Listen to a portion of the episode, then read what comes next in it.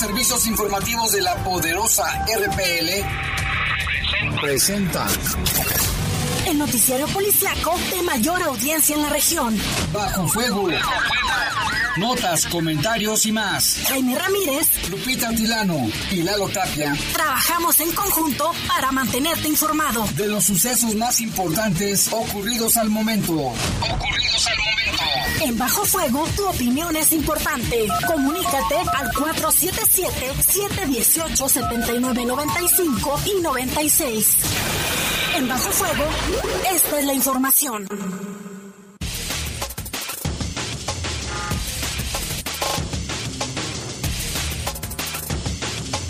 Buenas tardes, buenas tardes, ya son las 7 de la noche, no, dije no, tardes, ya son noche, ya es de noche, ya oscureció. Son las 7 con 2 minutos, les saludamos con gusto en este jueves, ya 23 de diciembre del año 2021. Ni parece, fíjese, se me hizo bien rápido. Aquí les saludamos con gusto en Bajo Fuego, en control de cabina Jorge Rodríguez Sabanero, control general de cabina está nuestro compañero Dryan Martínez. Y en los micrófonos. Guadalupe Atilano, muy buenas noches Jaime, qué bueno que nos están escuchando. En cualquier momento en el que usted eh, pues pueda eh, tomar en cuenta. Fíjese que es necesario que también cheque el clima. Se va a conocer que en los próximos días eh, va a estar eh, descendiendo la temperatura para que tenga muchísimo cuidado. Ahorita estamos a 22 grados, la máxima para hoy fue de 25 y la mínima de 6. Sin embargo, por las mañanas y las noches es cuando se siente un poco más el frío. La madrugada. Hay que salir bien abrigados. Así es, se espera una temperatura mínima de creo que de 4, ¿no, Lupita? ¿Para mañana? Para mañana. De 6. De 6. Ah, aunque, pues aunque hay microclimas aquí en León, Guanajuato, ya, lo decíamos. Y en el resto del estado de Guanajuato, donde se acentúa más es en las zonas serranas, las zonas altas. En las zonas altas, allá cuidarnos, ¿eh? Porque aparte del coronavirus, están las enfermedades respiratorias, están las gripes comunes, los, los resfriados. Este, mucho cuidado con los cambios de temperatura porque mire, si no nos cuidamos nosotros, nadie nos va a estar cuidando, ¿eh? esa es la verdad. Yo soy Jaime Ramírez, vamos a presentar un avance de la información. Mire, asesinaron a un hombre dentro de una barbería. Y realiza la policía vial operativo de verificación vehicular. Durante los primeros tres días del operativo se han sancionado ya a 84 personas. Bueno, pues es que con, con la pandemia habían este, suspendido lo de la verificación, entonces ahorita hay que ver. Hay una aplicación muy buena que se llama EcoApp, ahí tiene un calendario sobre las terminaciones de las placas para que a usted no se le pase. Incluso ahí puede usted hasta programar o estar muy atento para que al rato no lo sancionen. Sí, no lo vayan a sancionar. También acá reportan que una camioneta cargada con varios kilos de pirotecnia explotó cerca de Villagrán. Vamos a tener información en un momento más. Y mire, ponga usted muchísima atención, detienen en Salamanca a un sujeto que se dedicaba a extorsionar a comerciantes. Ah, como abunda esa especie de delincuentes. Y también aquí en León detectaron a un hombre que se hacía pasar como empleado y defraudó a varias personas. Otro. En información del país, Carlos Ahumada afirmó que cuenta con información que no le caerá bien al presidente Andrés Manuel López Obrador sobre funcionarios que actualmente están en su gobierno. Ya es que lo van a extraditar, dice, órale pues voy para allá, voy a soltar la sopa y no les va a gustar. Y reparan en Estados Unidos los daños causados por un muro en la frontera que mandó a construir, ¿quién cree? Donald Trump. Donald Trump. Pero bueno, vamos a una pausa y volvemos en un momento. Comunícate con nosotros al 477-718-7995 y 96. WhatsApp 477-147-1100. Regresamos a Bajo Fuego. Estás en Bajo Fuego. Bajo Fuego. Porque las noticias surgen en cualquier lugar y en cualquier momento, el Heraldo de León las lleva hasta tus manos de diferentes maneras. Internet, redes sociales, impreso. Suscríbete, navega, infórmate e interactúa con nosotros. El Heraldo de León. En FIDOC, salda tu cuenta de pavimento obteniendo descuentos de hasta 75% en recargos al contado o 50% pagando a seis meses, del primero de diciembre del 2021 a enero del 2022. Contáctanos al 477-325-2586. En FIDOC, estamos para servirte. En el poder de las noticias. Poder de las noticias. Y bajo fuego. Contamos con información cierta, veraz y oportuna. Así son los servicios informativos de la poderosa RTL. 100% confiables. Confiable, confiable. Para que juntos sigamos construyendo una ciudad viva, paga tu predial del primero al 29 de diciembre con un descuento del 80% en recargos para que León siga en este camino hacia su reactivación económica. Infórmate en nuestras redes sociales o en león.gov.mx. Somos fuertes, somos león. Estás en Bajo Fuego. Bajo fuego. Reportes, comentarios, sugerencias. Comunícate a los servicios informativos de la poderosa RPL vía WhatsApp al 477-495-1839. 477-495-1839.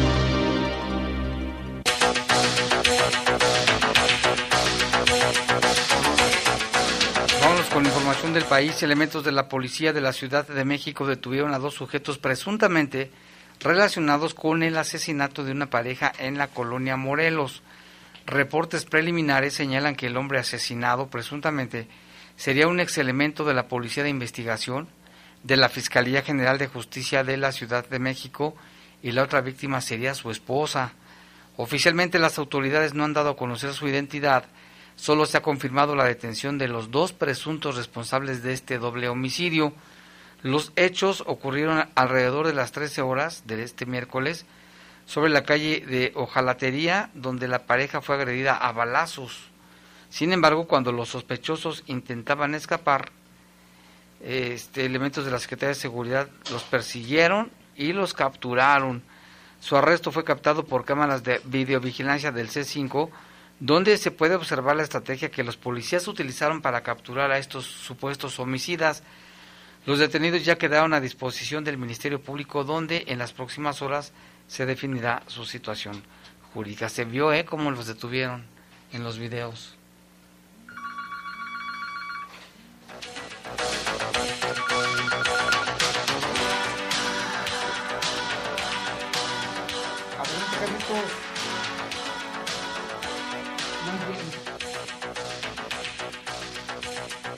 Mire, Carlos Ahumada afirmó este jueves que cuenta con información que no le caerá nada bien o no le caerá bien al presidente Andrés Manuel López Obrador sobre funcionarios y funcionarias que actualmente están en su gobierno. Textualmente dijo, no quiero hablar de Talía Lagunes, oficial mayor actual de la Secretaría de Hacienda y Crédito Público. No quiero hablar de Reina Basilo, jefa de compras actual de Pemex. No quiero hablar ni dar información sobre Horacio Duarte, director general de aduanas. Y así puedo seguir. Comentó en entrevista para Grupo Fórmula. Los comentarios hechos por Ahumadas surgieron luego de que un juez de Argentina autorizara su extradición a México. Carlos Ahumada Kurz tiene, un, tiene una orden de aprehensión en México por el delito de fraude genérico. El empresario pidió al gobierno mexicano que lo deje vivir en paz, que cese ya la sed de venganza y se concentre en solucionar los problemas que tiene México, especialmente la ciudad. Eh, dice, no he cometido ningún delito, ni este año ni el año pasado, déjenme en paz. Al respecto de su extradición ahumada, dijo que no, que no importa cuántas causas judiciales le inventen las autoridades y afirmó que son informes, así lo dijo, informes falsos y mentirosos. Además, em, el empresario aseguró que no podrá ser extraditado. Por ningún motivo, Andrés Manuel López Obrador, y especialmente en, en este caso, Claudia Sheinbaum, van a conseguir llevarme a México, apuntó en entrevista para este medio. Acusó también que ha sido perseguido por ambos funcionarios. Así el caso de Ahumada. Un juez de distrito vinculó a proceso a María de Jesús por ser probable responsable de los delitos de operaciones con recursos de procedencia ilícita, posesión de armas de fuego y de cartuchos de uso exclusivo del Ejército, Armada y Fuerza Aérea. María de Jesús es esposa de Israel Blanco Nava, jefe de plaza en Morelos de la organización delictiva de la familia michoacana. El coordinador bueno, dentro de, esta información que se da a conocer, señalan que toda la apertura que se ha dado con el personal de la Agencia de Investigación Criminal y la Secretaría de Marina Armada eh, de México se cumplimentó un orden de cateo donde se detuvo en flagrancia a María de Jesús en, en posesión de 694.286 pesos, vehículos de alta gama y un arma de fuego. El 15 de diciembre del 2021, el juez de la causa vinculó a proceso a María de Jesús por delitos de, como los que ya le mencionamos, e eh, también puso una medida cautelar de prisión preventiva en el Centro Federal de Reinserción Social número 16 en Morelos, otorgándole cuatro meses para la investigación complementaria.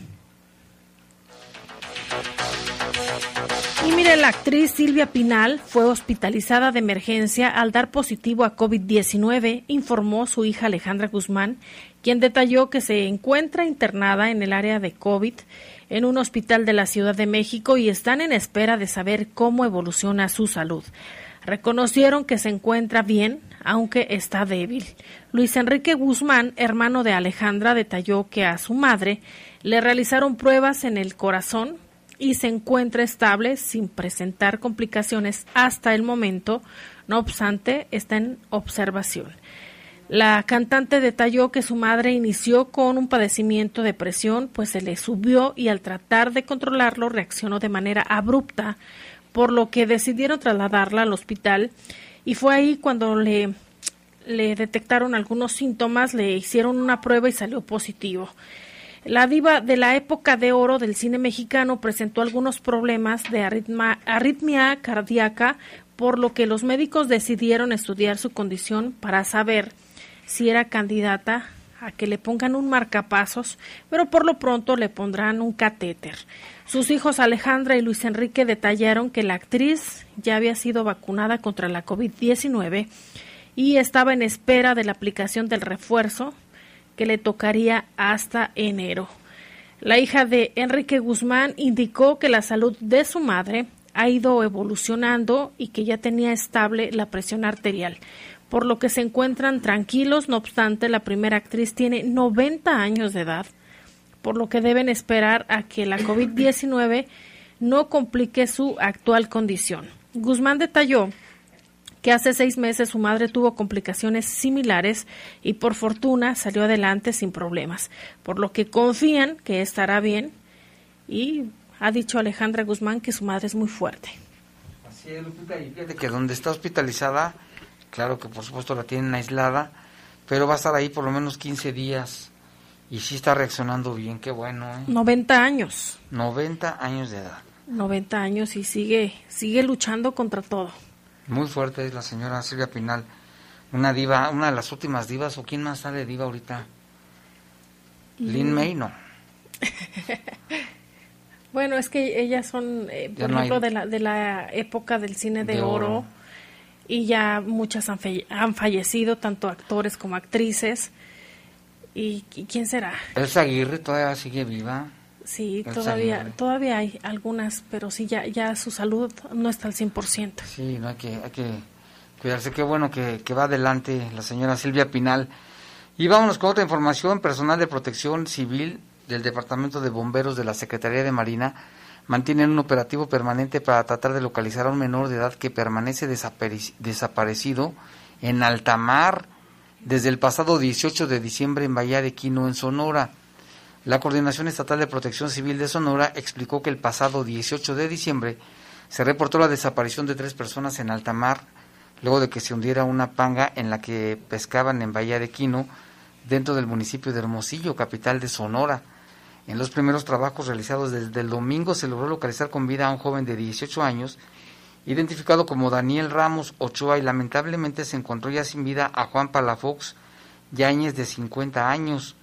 Desafortunadamente aún no se logró localizar al menor de las tres personas, un joven de 16 años, identificado como Guillermo Torres Murrieta.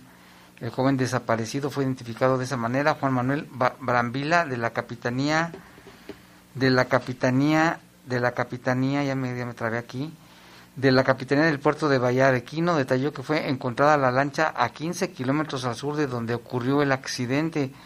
En estos momentos se mantiene un operativo coordinado entre Protección Civil Estatal, Cruz Roja, Bomberos de Hermosillo, la Secretaría de Marina, quienes realizan la búsqueda del joven por cielo, mar y tierra.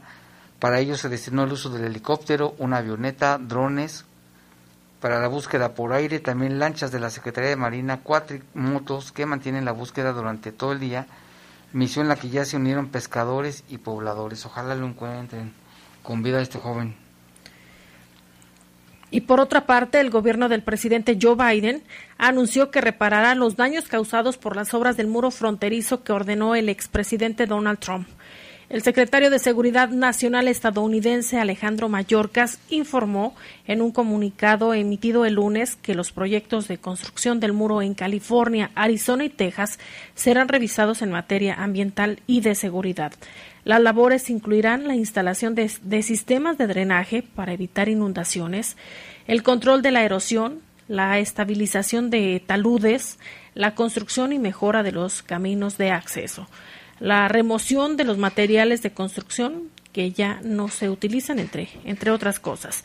El secretario eh, autorizó a la Oficina de Aduanas y Protección Fronteriza de Estados Unidos que erija barreras que cierren algunas brechas a lo largo de secciones de muros que quedaron abiertas cuando se suspendieron las obras. Ah, esto fue a comienzo de año por parte de la Casa Blanca.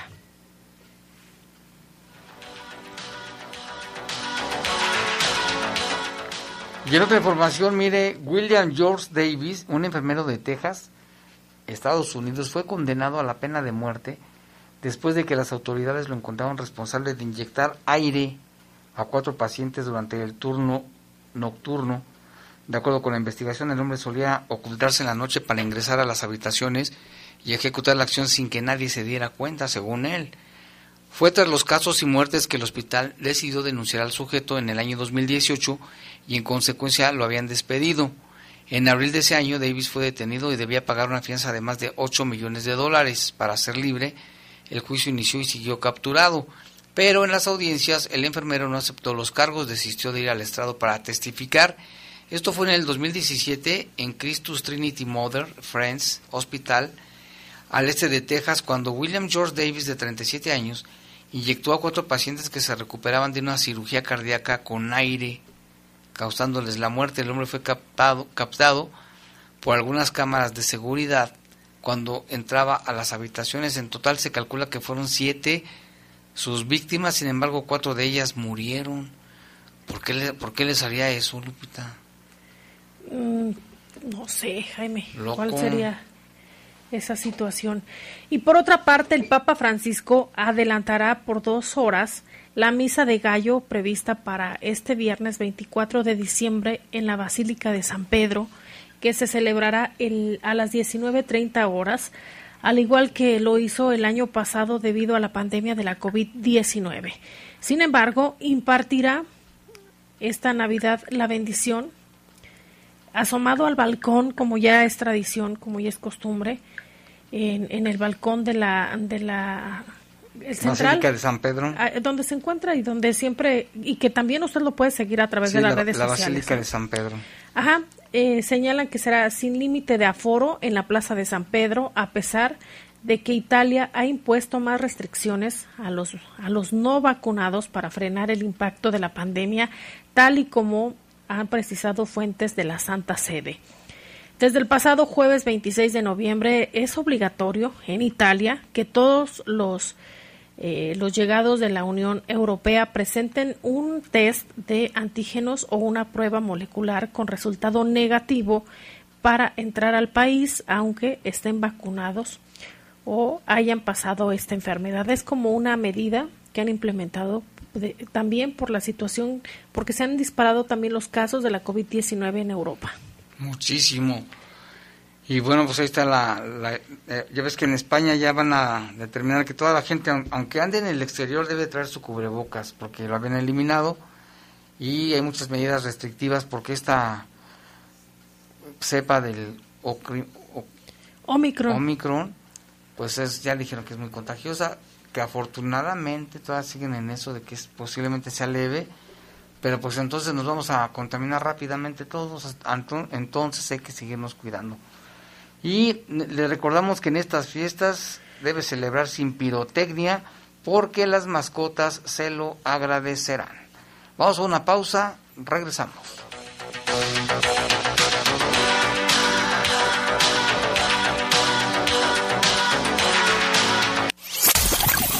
Comunícate con nosotros al 477-718-7995 y 96. WhatsApp 477-147-1100. Regresamos a Bajo Fuego. Estás en Bajo Fuego. Bajo Fuego. Yabeña Hasinma, vivimos Hotsimani, Tohisani tú. He tu mani kotsi, to matihati. Hamo dikanitusi, doni maniku, mamengu sanikati, hasi, hodi pephisani, dohi manikatu, peja sani tusi, hapu sanakatu. Tribunal Estatal Electoral de Guanajuato. Los nazis crearon las metanfetaminas para convertir a sus soldados en seres incansables y deshumanizados. Bajo su efecto, el ejército nazi inicia la peor guerra de la historia y crea los campos de exterminio. Hoy el cristal se usa para controlar la mente de jóvenes que buscan placer y la de jornaleros y maquiladores que buscan energía para trabajar día y noche. Busca la línea de la vida. 800-911-2000. Para vivir feliz, no necesitas meterte nada. Gobierno de México.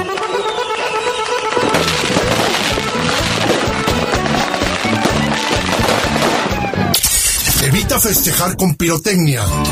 Las mascotas te lo agradecerán. El ruido les molesta. Evita quemar cuetones. Esta es una recomendación de la poderosa RPL. Feliz Navidad. ¡Feliz Navidad! Y Año Nuevo 2022. Feliz Navidad. Próspero año y felicidad. Hola, ¿cómo estás? Aquí con un buen de frío, hasta se me antoja un ponchecito. Pero esperarme hasta Navidad. ¿Y por qué no lo haces como en Caja Popular Santa Margarita? ¿Cómo? Ellos no se esperaron, ya lanzaron su préstamo navideño. ¡Qué buena noticia! Hasta el frío se me quitó. Caja Popular Santa Margarita. Llama al 477-770-0550. Somos una caja autorizada por la Comisión Nacional Bancaria y de Valores. Para que juntos sigamos construyendo una ciudad viva, paga tu predial del primero al 29 de diciembre con un descuento del 80% en recargos para que León siga en este camino hacia su reactivación económica. Infórmate en nuestras redes sociales o en león.gov.mx. Somos fuertes, somos león. Estás en Bajo Fuego. Reportes, comentarios, sugerencias. Comunícate a los servicios informativos de la poderosa RPL vía WhatsApp al 477-495-1839.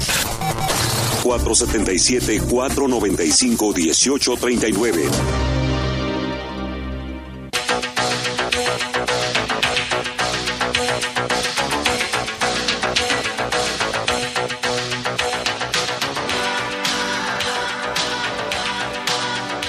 25 de la noche y tenemos información. Fíjese que varios medios de comunicación locales, entre ellos el Correo, el Ágora, el periódico Milenio, están publicando una tragedia, un accidente, una camioneta que transportaba fuegos pirotécnicos se incendió y explotó, dejando al menos cuatro personas sin vida y varios lesionados. Hasta el momento la carretera alterna Celaya-Villagrán se encuentra cerrada completamente a la circulación. De manera extraoficial se sabe que de la camioneta viajaban 10 personas, tres de ellas murieron en el lugar mientras que uno más falleció en un hospital.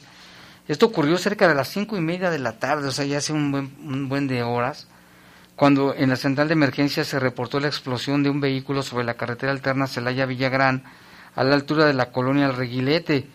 De inmediato al sitio llegaron los cuerpos de emergencias de Celaya, Villagrán, para brindar los primeros auxilios.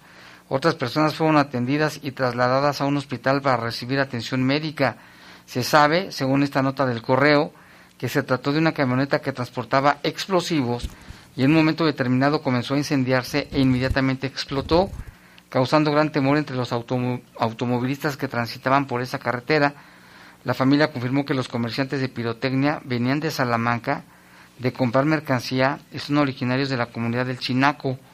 A través de su cuenta de Facebook, la Secretaría de Seguridad de Celaya confirmó su participación en el control del incidente. De inmediato, elementos de Policía Municipal y paramédicos, tanto de la Unidad 1515 en la 02 de Bomberos, acudieron al llamado de auxilio junto con fuerzas de seguridad pública del Estado, Cruz Roja y bomberos de Villagrán. Esto es lo que ocurrió esta tarde. Hasta el momento, gracias a Rafael Vargas que nos hizo el reporte, y por parte de las autoridades no tenemos información directa, ¿eh? que no tienen conocimiento, ¿verdad? No, todavía no, no se ha publicado nada en, en las redes sociales. Y mire, nos vamos hasta Salamanca, allá con orden de aprehensión agentes de investigación criminal de la Fiscalía General del Estado detuvieron a un presunto extorsionador de comerciantes. El ofendido propietario de una carnicería recordó eh, a las autoridades y reconoció al acusado, quien junto con otro sujeto le pedían un pago la famosa cuota de derecho de piso para dejarlos trabajar. El hombre de 29 años, identificado como José Isidro, utilizaba un arma para intimidar a sus víctimas. Ha sido ya vinculado a proceso penal por el delito de extorsión en grado de tentativa. Al conocer los hechos, el agente del Ministerio Público solicitó una orden de aprehensión en contra de José Isidro en calidad de probable interveniente en el hecho que la ley señala como delito de extorsión en grado de tentativa, que tipifica y sanciona en los artículos 12, 13 en relación a los numerales 18, 13 y 20. El presunto extorsionador era buscado por la ley desde el 10 de diciembre de este año. Elementos de la Agencia de Investigación Criminal adscritos a la unidad especializada en mandamientos judiciales de la Fiscalía General del Estado lo localizaron en la colonia San Isidro de esta ciudad el martes 21 de diciembre. Ya ahora tendrá que responder por los presuntos delitos eh, cometidos. Mire, se, se, también se informa ¿eh? que José Isidro y un cómplice querían obtener dinero fácil y rápido para planear cobrar su supuesta cuota y derecho de piso a propietarios de comercios ubicados en las colonias de la periferia y creyeron que los propietarios de una carnicería serían un objetivo fácil. De esta forma, primero con llamadas telefónicas empezaron a presionar a los dueños del establecimiento ubicado en la colonia San José, pero los ofendidos nunca se intimidaron. Al contrario, acudieron a las instalaciones de la Fiscalía General del Estado y ante el Ministerio Público denunciaron los hechos desde septiembre del 2020. El representante social inició una carpeta de investigación e instruyó a los agentes de investigación para conocer de estos hechos y ubicar a los presuntos responsables. Al no obtener ningún beneficio de las llamadas, José Isidro y su cómplice decidieron presentarse en el negocio y amenazar a la víctima. El pasado 12 de noviembre, por la mañana, Ambos sujetos llegaron a bordo de una motocicleta de color negro con rojo y el sujeto que iba como copiloto entró al establecimiento comercial mientras su cómplice esperaba afuera montado en la motocicleta. Con un arma de fuego que llevaba fajada a la cintura, se dirigió a los hombres que atendían el negocio, cortó cartucho y le apuntó a la altura de la cabeza. Dijo, no te hagas, y malas palabras, obviamente, tienes que pagar tu, tu cuota mientras le levantaba, se, se aventaba hacia el mostrador un pedazo de papel con un número de teléfono similar al de las llamadas anteriores. Al tiempo que le exigía que se comunicara a ese número, le decía la cantidad que debería pagar para dejarlo trabajar o cerrar el negocio. El delincuente o presunto delincuente salió del establecimiento y se ubicó nuevamente arriba de la motocicleta para enseguida darse a la fuga entre las calles de la colonia. Y fue hasta el 7 de diciembre en la tarde que nuevamente los dos sujetos presentaron, se presentaron ahí en la carnicería en este negocio, pero en esta ocasión, que creen, no les fue fácil. Ingresó al local, fue pues el tipo que conducía la motocicleta en la ocasión anterior, quien mostró más violento que, que su compañero y a punta de pistola sometió a los dos ofendidos y los metió en el área de refrigeradores obligándolos a ponerse en el piso. El sujeto, quien de manera posterior sería identificado como José Isidro, despojó a los propietarios de sus carteras y del dinero de la venta del día. Los amenazó con disparar con eh, su arma si notaba que se movían y se salió del lugar. Los agentes de investigación criminal contaban ya con las características físicas de los acusados, cuya característica principal es que no acostumbraban a utilizar el casco de protección y ambos son de tez morena clara, siempre con mezclilla y tenis, uno de ellos con antecedentes por robo y y con domicilio en la calle Salvatierra de la colonia San Isidro. De esta manera, uno de los extorsionadores pudo ser detenido bajo orden de aprehensión y puesto a disposición del juez que lo requería bajo los cargos de extorsión en grado de tentativa. Así operaban Jaime. Modus operandi, qué bueno que los atraparon, pero es que es que esto de la extorsión también le está pegando mucho al estado de Guanajuato, ¿eh? muchísimo. Y vamos ya, tenemos en la línea telefónica a nuestro compañero Lalo Tapia, quien tiene información, pues de qué cree usted, de los ataques armados. Lalo, buenas noches. ¿Qué tal, Jaime Lupita? Buenas noches, buenas noches a todo el auditorio. Eh, pues efectivamente otra vez el asunto de las agresiones con armas de fuego, estos asesinatos que pues parecieran no tener no tener fin. Jaime, el día de hoy se, perdón, se dio un caso en la colonia La Piscina CTM, ahí en una, en una barbería ubicada en la calle Horóscopo y Obrero Mundial. Eh, de manera inicial se, se había mencionado o se había reportado al 911 que habían llegado varias, varias personas, por lo menos un par de personas, ahí hasta, hasta este negocio y dispararon en contra de un hombre identificado como José Jesús Martínez de 36 años. Eh, esta persona aparentemente era cliente de ahí de la, del negocio de la barbería y, justamente cuando iba entrando fue que se dio esta, esta agresión.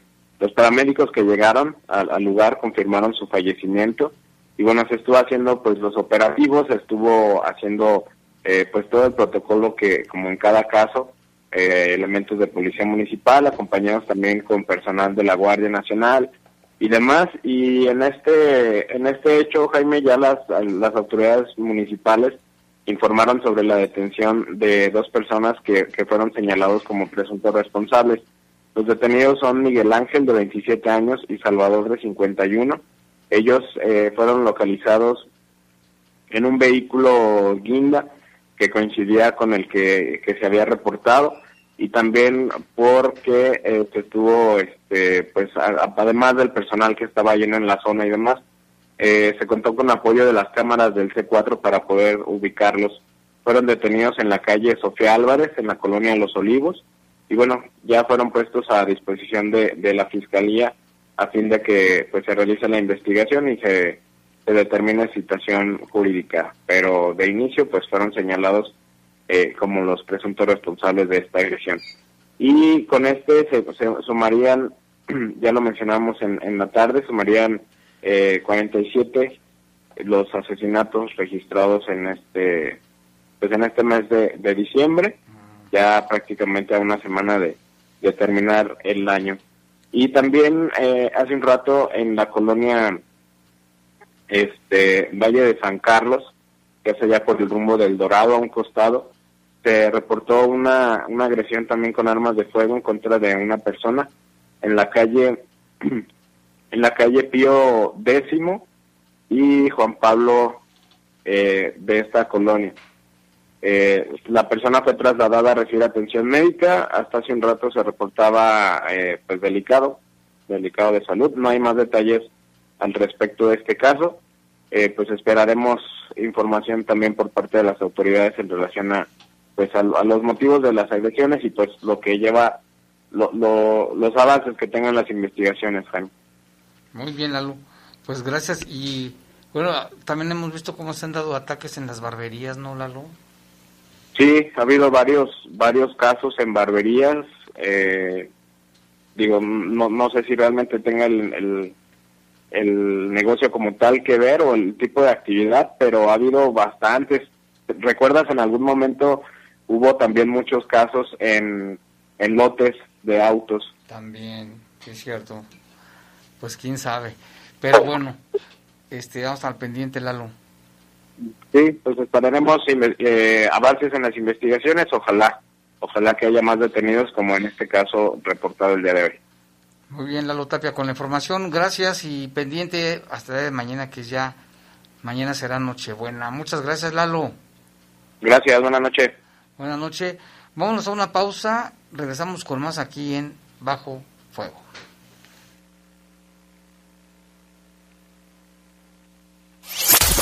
Comunícate con nosotros al 477-718-7995 y 96. WhatsApp 477-147-1100. Regresamos a Bajo Fuego. Estás en Bajo Fuego. Bajo Las sentencias del Tribunal Electoral han obligado a los partidos políticos a incluir en sus candidaturas a representantes de las comunidades indígenas, LGBTIQ+, y afromexicana. También a que los mexicanos migrantes residentes en el extranjero y las personas con discapacidad tengan representación política en la Cámara de Diputados. Un tribunal de derechos a favor de los grupos históricamente discriminados. Tribunal Electoral del Poder Judicial de la Federación. Cumplimos 25 años cumpliendo. En la Cámara de Diputados renovamos nuestra página web y creamos un portal ciudadano. Visítalos. Desde tu computadora o celular, entra a diputados.gov.mx. donde ahora es más fácil conocer el trabajo de las y los diputados. En el portal ciudadano aprende historia y funciones de la Cámara y entérate de los eventos culturales que se realizan. Cámara de Diputados, Legislatura de la Paridad, la Inclusión y la Diversidad. En el poder de las noticias. Y bajo fuego. Contamos con información cierta, veraz y oportuna. Así son los servicios informativos de la poderosa RPL. 100% confiables. Confiables,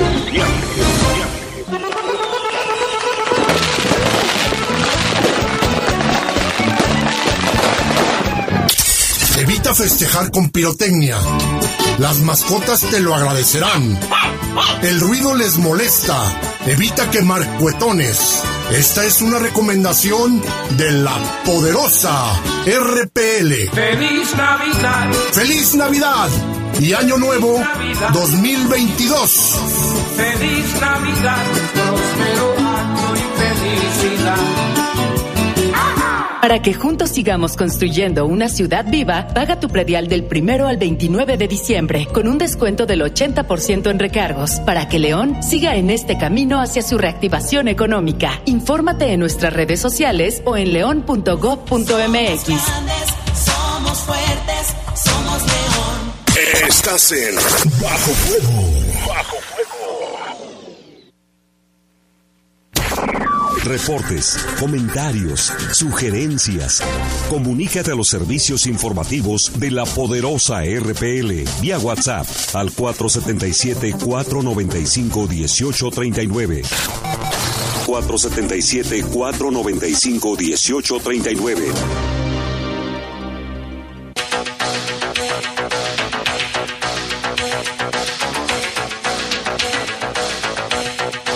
Este momento son las 7 con 40 minutos. Vámonos con información, los seguimientos por parte de la Fiscalía. Aquí en León está el tema este de ayer a las 7.15 de la noche, cuando se tuvo conocimiento sobre disparos de armas de fuego en la calle Herboledas, allí en Duarte. ¿Te acuerdas que nos habían reportado movilización y tráfico? Y al llegar los agentes de investigación, pues vieron el cuerpo sin vida de un adolescente quien murió por los disparos de arma de fuego del mismo hecho, cuatro hombres menores de edad también. Se reportan delicados de salud, dos de ellos se encuentran graves. Todos resultaron con heridas por arma de fuego y fueron trasladados a un hospital. La unidad de homicidios aseguró el lugar y diversos indicios. Durante la madrugada también se tuvo conocimiento del fallecimiento en, en un hospital de un hombre que se llamó Cristian Manuel, alias el Quique de 27 años. Su cuerpo presenta diversas heridas por arma blanca, pero será hasta la necropsia de ley que se determine la causa de muerte. Y en el municipio de Pénjamo se tuvo conocimiento de un hombre lesionado por disparos de arma de fuego, quien ya fue ingresado por sus familiares a recibir atención médica de urgencia. Los hechos reportados ahí sobre la, la esquina de, del andador Pachuca con andador Toluca de la colonia Lázaro Cárdenas. El lesionado ha sido identificado como Jesús Eduardo, de 29 años, quien recibió eh, pues lesiones por arma de fuego, le mencionábamos, y falleció al ser intervenido en el quirófano a consecuencia de, de las lesiones que presentaba en abdomen por los proyectiles del arma de fuego. Al revisar la escena del crimen, personal ministerial localizó casquillos percutidos calibre 223 esparcidos ahí sobre la calle. El familia refiere que el, el, día 22 del mes 12 del 2021, a las 20 horas con 45 minutos, se encontraba dentro de su domicilio cuando escuchó disparos y al salir vio a su hermano tirado en el piso y ensangrentado, por lo que decidieron llevarlo al hospital en vehículo particular. Y también en Celaya, el C4 reportó que en la calle María, José María Rodríguez de la comunidad La Resurrección, como referencia al lado del Panteón de Rincón de Tamayo, en Celaya, se localizó el cuerpo de un hombre quien también presentaba heridas de arma de fuego. Al lugar llegaron este, peritos y se tuvo a la vista en la puerta de acceso de herrería y una chapa dañada. Al ingresar y al llegar a uno de los cuartos sobre el pasillo, se localizó el cadáver de un hombre de en posición de cúbito ventral quien fue identificado como Roberto, de 57 años. Refieren familiares que eran como las seis y media de la tarde cuando desconocidos entraron a su casa y le dispararon. Y en Cortázar se reportó también eh, a la fiscalía por parte del C4 eh, una persona eh, sin vida. Se trata de un hombre quien tenía o presentaba disparos de arma de fuego. El hecho se registró en la carretera Celaya Cortázar lo anterior después de una persecución por parte de fuerzas de seguridad pública del Estado, derivado de un robo en proceso de un robo de vehículo eh, de, la, de la marca Volkswagen. Color blanco, eh, también ahí a la zona pudieron arribar elementos de las fuerzas de seguridad pública del Estado, quien tuvieron a la vista los sujetos armados sobre la carretera panamericana en el tramo Cortázar-Celaya a bordo de un vehículo motor al atender el delito eh, en, forma flagrante, los elementos iniciaron una persecución y los presuntos delincuentes les realizaban detonaciones de arma de fuego, dejando posteriormente la unidad abandonada a un costado de la carretera en la colonia Crespo, la circulación de poniente a oriente, misma que presentaba impactos de arma de fuego. Ahora ya es un caso que también se investiga por parte de la Fiscalía. Y vamos hasta San Miguel de Allende, porque también allí se tuvo un reporte de un hombre fallecido por arma de fuego, otro más.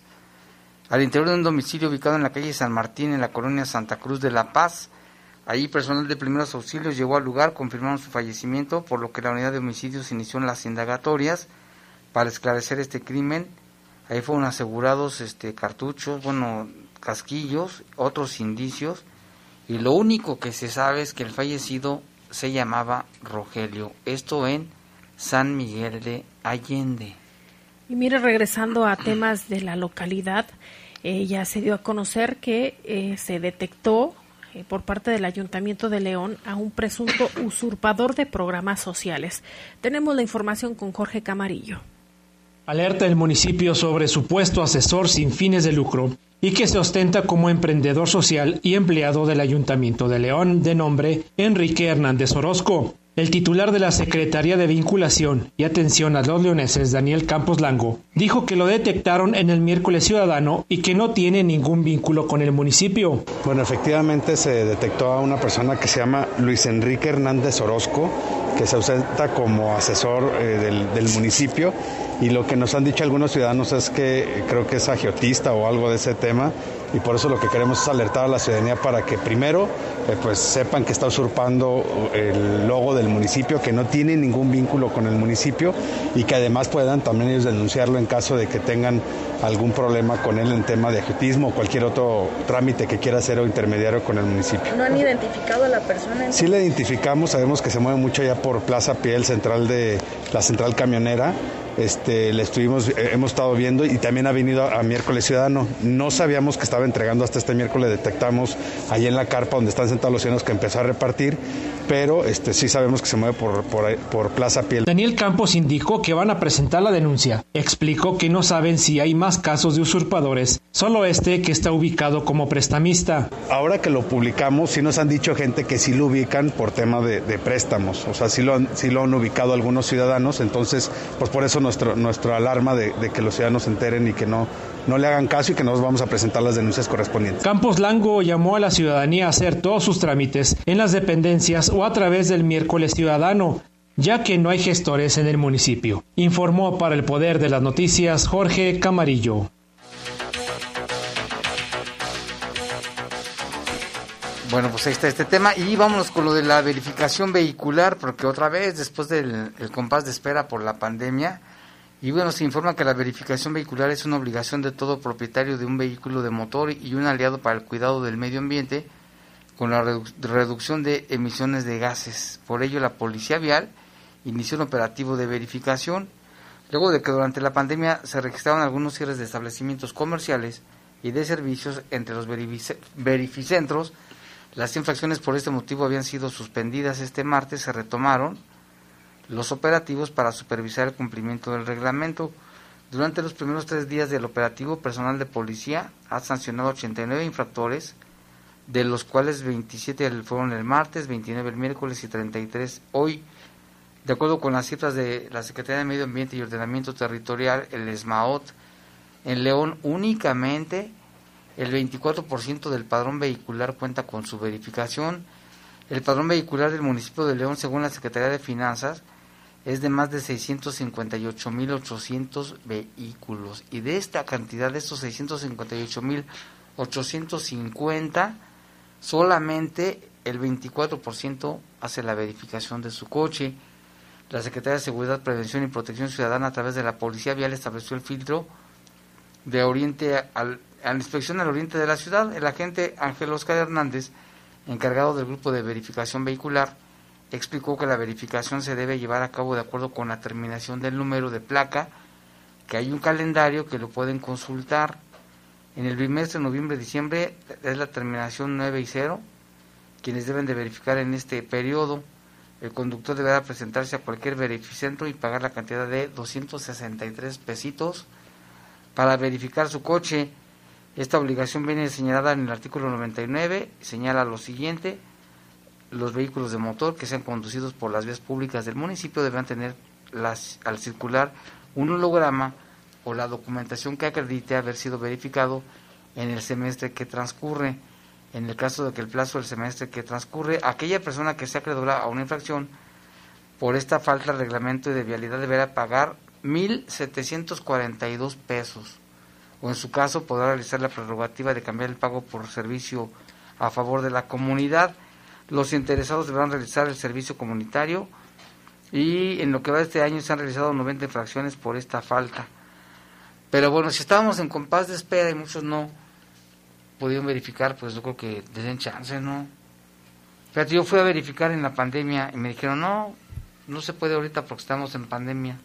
Pero ya tiene tiempo. Posteriormente lo reactivaron. Lo ya. reactivaron, lo acaban de reactivar, ¿no? Mm, La información ya se había dado desde hace tiempo por parte de autoridades. Entonces mejor pague, mejor pague los 200, ¿qué?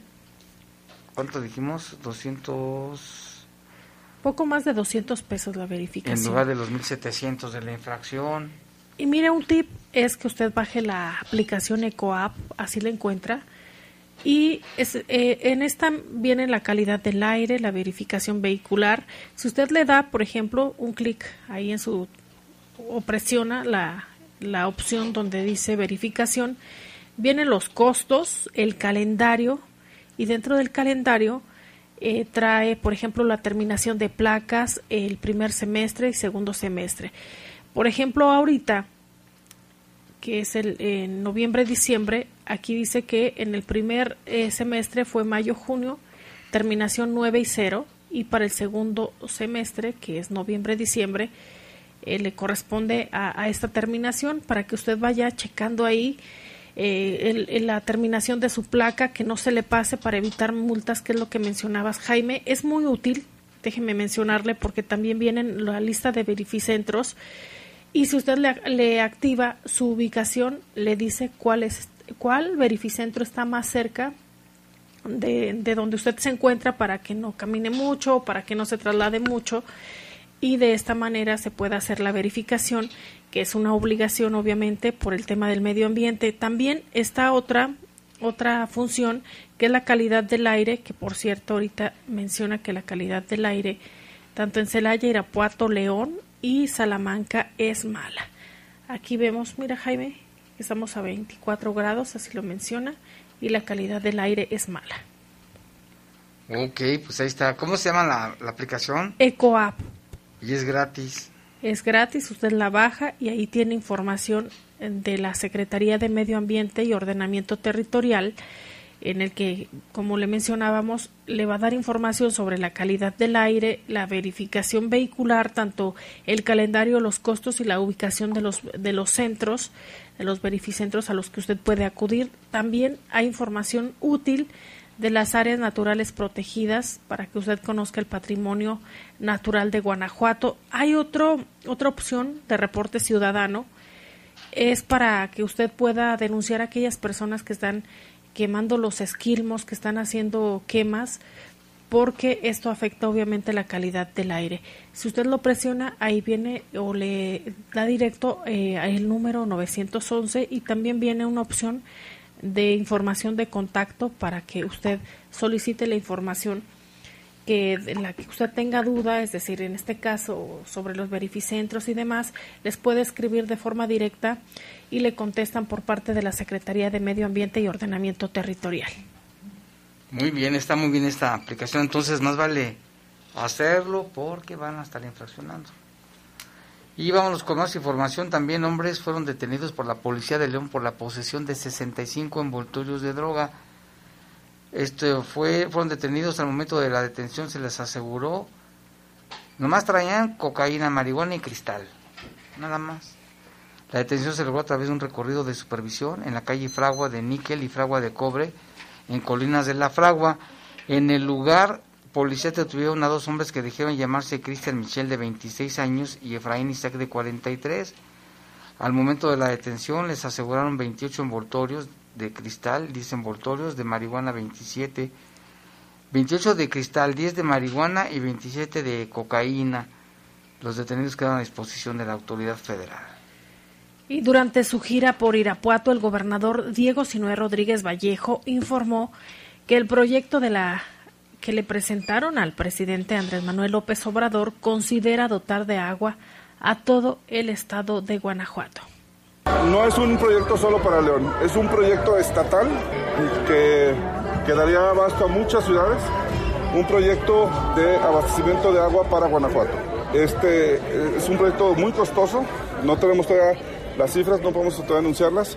Quedamos, le gustó al presidente el proyecto y quedamos en enero eh, por ahí el 15 de enero volvemos a reunir con él para afinar unos detalles ahí de la propuesta que nos pidió que se ajustaran, que se revisaran montos, números. Y si el 15 de enero, más aprox, en esos días que me reúno otra vez con él, ve viable ya todo, podríamos a finales de enero, principios de febrero, anunciarlo aquí en Guanajuato. Le gustó que es un proyecto social, o sea que el agua es para la gente, no es para la industria, no es para desperdiciar, es para el consumo humano, que recupera los mantos acuíferos de los pozos, y que es sustentable, pues, o sea, es sustentable. Financieramente cuesta mucho, pero es un proyecto que en todos sentidos es un gana-gana para todos. Todavía no se ha definido por cuál proyecto irán, pero eh, pretenden que sea una solución definitiva. La idea sería, te puedo decir que es casi de por vida. Es un, es, un, es un proyecto que lo que busca, es que les explico rápidamente. Hoy casi todos los municipios, todos, extraen agua de pozos. No aprovechamos las aguas de lluvia, pues superficiales. Lo que hemos estado haciendo en Guanajuato es ir bajando los mantos acuíferos, ir bajando y bajando, porque estamos extrayendo los pozos.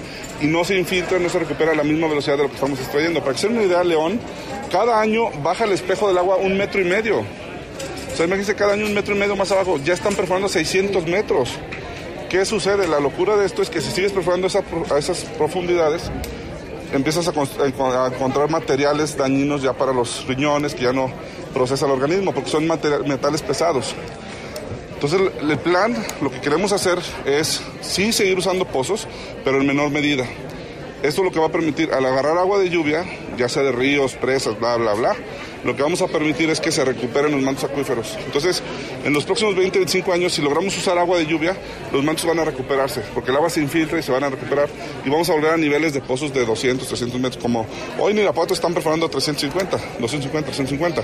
Pero así estábamos en León hace 20 años, ¿eh? 30 años. O sea, no quiere decir que no les pueda pasar. Entonces, este plan lo que busca es evitar una crisis de agua.